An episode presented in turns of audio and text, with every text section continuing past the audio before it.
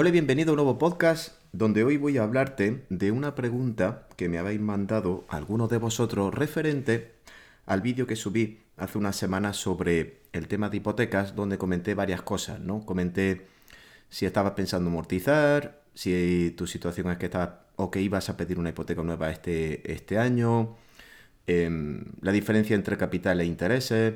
Y, y, sobre esto es justamente lo que quiero hacer este, este podcast ya que, bueno, puede, puede que chocase un poco el tema cuando dije o mencioné en el vídeo lo de enfocarse en el capital y no tanto en los intereses, porque claro, ahora estamos viviendo una época un tanto, digamos, anormal, que, hace como 30 años que no se repetía, ¿no? Y es que teníamos, pues bueno, una inflación tan alta y tal, y, y dada la situación que estamos, pues tenemos unos tipos de interés pues más altos de lo normal, o más altos de lo que veníamos acostumbrados hace años atrás. Entonces, cuando, cuando recomiendo ahora, ¿vale? Porque yo estoy en esta situación eh, también, este 2023, pues me va a tocar pedir hipoteca.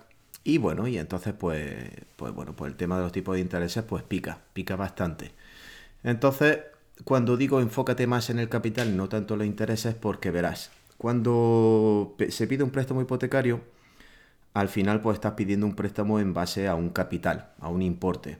¿Vale? Normalmente, pues si estás pensando comprar una casa de ponte 500.000 y estás dando 100, pues te financias 400.000. Y sobre esos 400.000, pues te aplican los tipos de intereses con el sistema francés a los 30 años.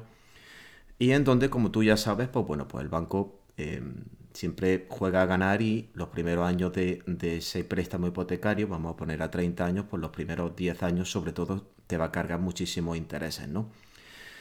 Pero veréis, em, si nos basamos un poco en la historia y, bueno, y estamos viendo el que la subida de tipos todo se está haciendo para enfriar la economía y de esa manera pues para la inflación, que es lo lógico y normal, pues bueno, pues estamos ahora firmando eh, unos tipos de intereses pues muy altos, ¿de acuerdo? Entonces, esto si, o sea, esto tiene cosas positivas y cosas negativas, pero veréis, si ahora tú vas a pedir un préstamo hipotecario, lo que trato de recomendar es, pues bueno, pues pedir el menor capital posible porque mientras que el capital nunca se va a poder negociar con el banco, que es la cantidad, repito, que te está prestando para comprar una casa, los tipos de interés eh, sí.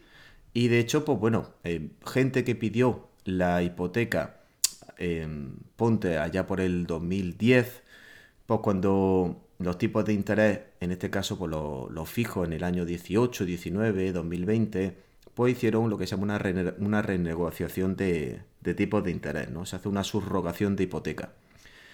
Y esto es muy, muy frecuente, ¿vale? Aquí lo importante es que si vas a firmar una hipoteca a día de hoy, pues, bueno, pues no te endeudes mucho en cuanto al capital, que eso ya es fruto también del calentamiento del mercado, tómatelo con calma, yo lo estoy haciendo así, estoy empezando a visitar propiedades, pero bueno, con calma y sabiendo que el tiempo corre a mi favor. No, no, este año no se va a seguir calentando los precios como pasó hace dos años. Pero, aunque pique, pues bueno, pues firmar una tasa de interés más alta. Porque, pasado unos años, pues podremos renegociar siempre esa tasa de interés. Y el proceso es el siguiente. Tú imagínate que esta es la, digamos, la parte, la parte positiva. Tú imagínate que ahora te sale una cuota hipotecaria mensual de 1000, ¿vale? De esos mil, la mayoría de los intereses que tú vas a pagar, perdón, la mayoría van a ser intereses, pero esa cuota, digamos que van a ser mil. Pero en el momento en el que pasen unos años y te sientes, ya sea con tu banco o con otro banco, ¿vale? Haga lo que se llama una subrogación de hipoteca y quieras renegociar esos intereses para que te los bajen acorde a cómo esté la situación de ese mercado, eso también conlleva una serie de gastos administrativos y de registros y notariales que, con los cuales también tendrás que hacer números. Y esto es una cosa que no se hace, digamos, casi todos los años.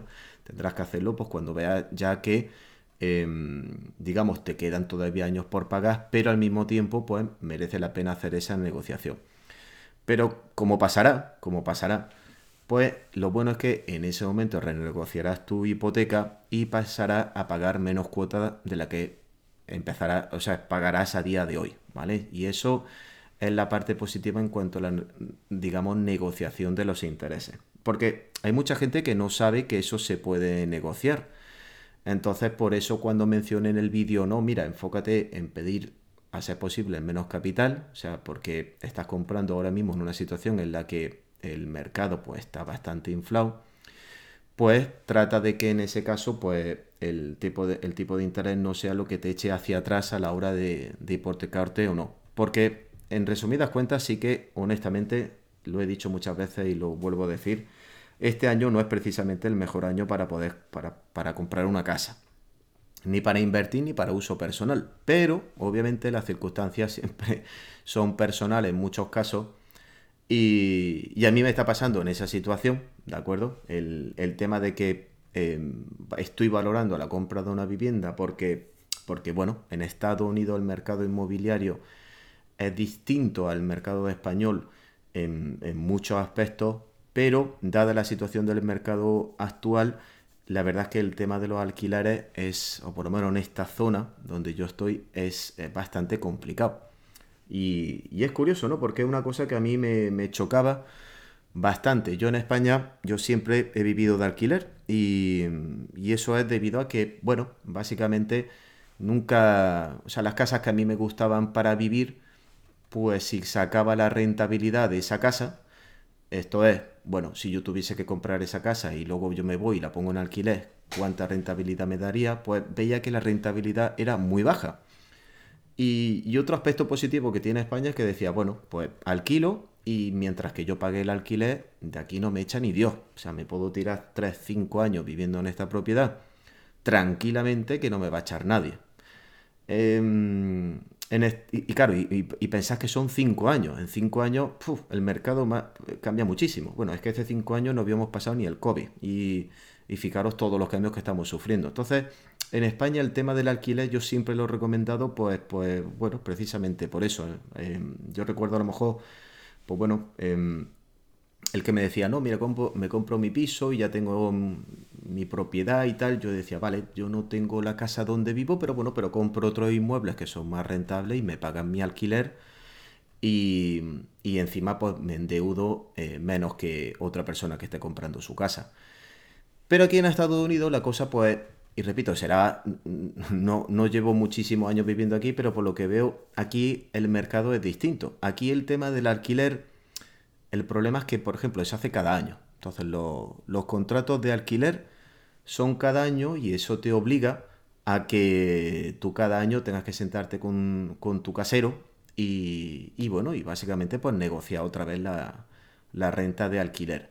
Y puede ser que bueno, pues decidas subirte el alquiler y, tú no estés de acuerdo y básicamente pues te tengas que ir, ¿no? Hay bastante como más, digamos, incertidumbre en ese sentido. Aquí el propietario tiene bastante más, más poder en cuanto al control de la propiedad, sobre todo porque... Mm, por supuesto, si aquí uno no paga el alquiler a las dos semanas ya te, echan de la casa, y, mm, pero el precio al final lo define un poco el mercado. Si todo el mercado, como está pasando ahora de alquiler, está subiendo porque las propiedades han subido de precio y la gente pues evidentemente tiene menos poder o capacidad de compra, pues bueno, pues se ve un poco, la gente se ve obligada a alquilar y si estamos todos obligados a alquilar, pues la demanda de alquiler sube y, si, y salvo si hay mucho inventario de viviendas, pues evidentemente eh, sube el alquiler y el que tiene pues, más propiedad o más poder a la hora de negociar esa renta, el propietario.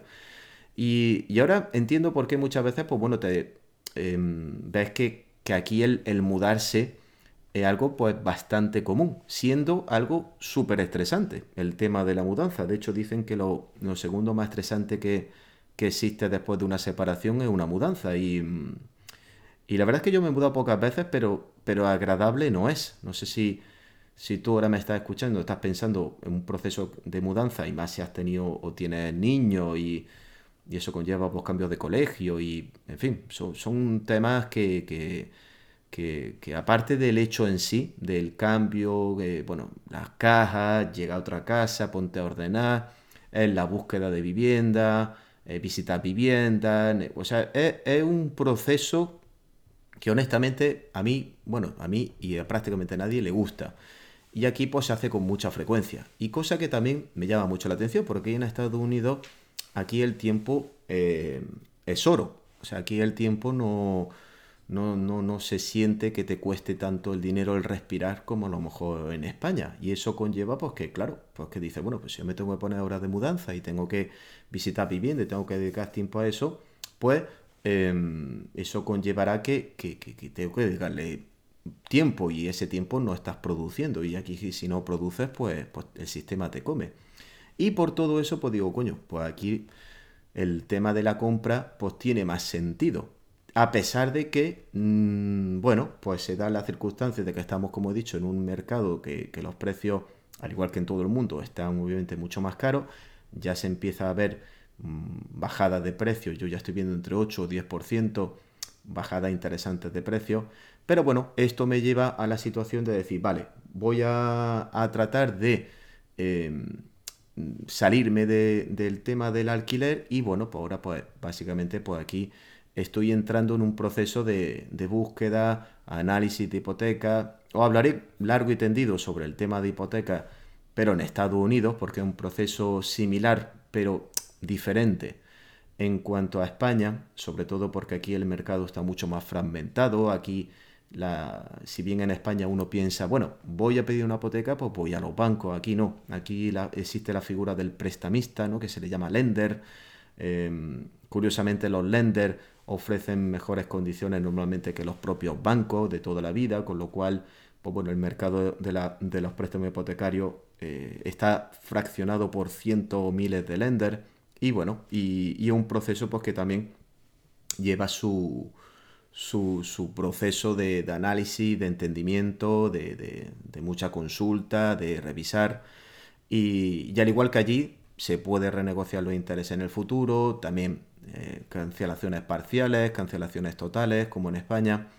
Pero bueno, eh, sí que es cierto que los tipos de interés se sienten bastante más altos. De hecho, yo a poco que estoy sondeando, eh, el 6-7%, menos de eso no, no, encuentro en ningún sitio. Y, sabiendo que estamos pagando o, voy a pagar un 6-7% de interés, ahí hay que hacer una estrategia muy inteligente en cuanto, repito, una negociación futura de intereses y también amortizaciones parciales en las primeras épocas del préstamo por el tema de que si no es que voy a terminar pagando muchos más intereses que de, capital, cosa que para mí ya de por sí no, no tiene sentido. Pero bueno, dicho eso, em, me vas a ir acompañando en el proceso hipotecario Em, te iré informando del sistema y, al final cuando complete todo el proceso prepararé un vídeo y un podcast explicándote cómo, cómo lo he hecho y cómo sugiero hacerlo de cara a que en, caso de que tú estés pensando pedir una hipoteca aquí en Estados Unidos. Pero bueno, quédate como he dicho antes. Vamos a, dada la situación del mercado, mi recomendación es pedir el menor capital posible, o sea, la deuda como tal, eh, tratar de comprar una casa bueno, que se dé lo mejor en cuanto a estándares de calidad, pero sin endeudarse mucho a nivel de capital, porque los intereses están muy altos y dentro de unos años los podremos negociar, pero que no sea el, el tema de que están los intereses tan altos un freno, porque repito, dentro de unos años, cuando toda la situación se calme en cuanto a tipos de interés, que vuelvan a bajar los tipos de interés, sobre todo para volver a reactivar la economía, pues renegociaremos con nuestro banco y ahí, pues bueno, pues tendremos un respiro porque eh, notaremos que vamos a pagar bastante menos intereses. Así que bueno, te dejo esa reflexión y te iré informando de todo. Feliz semana, chao.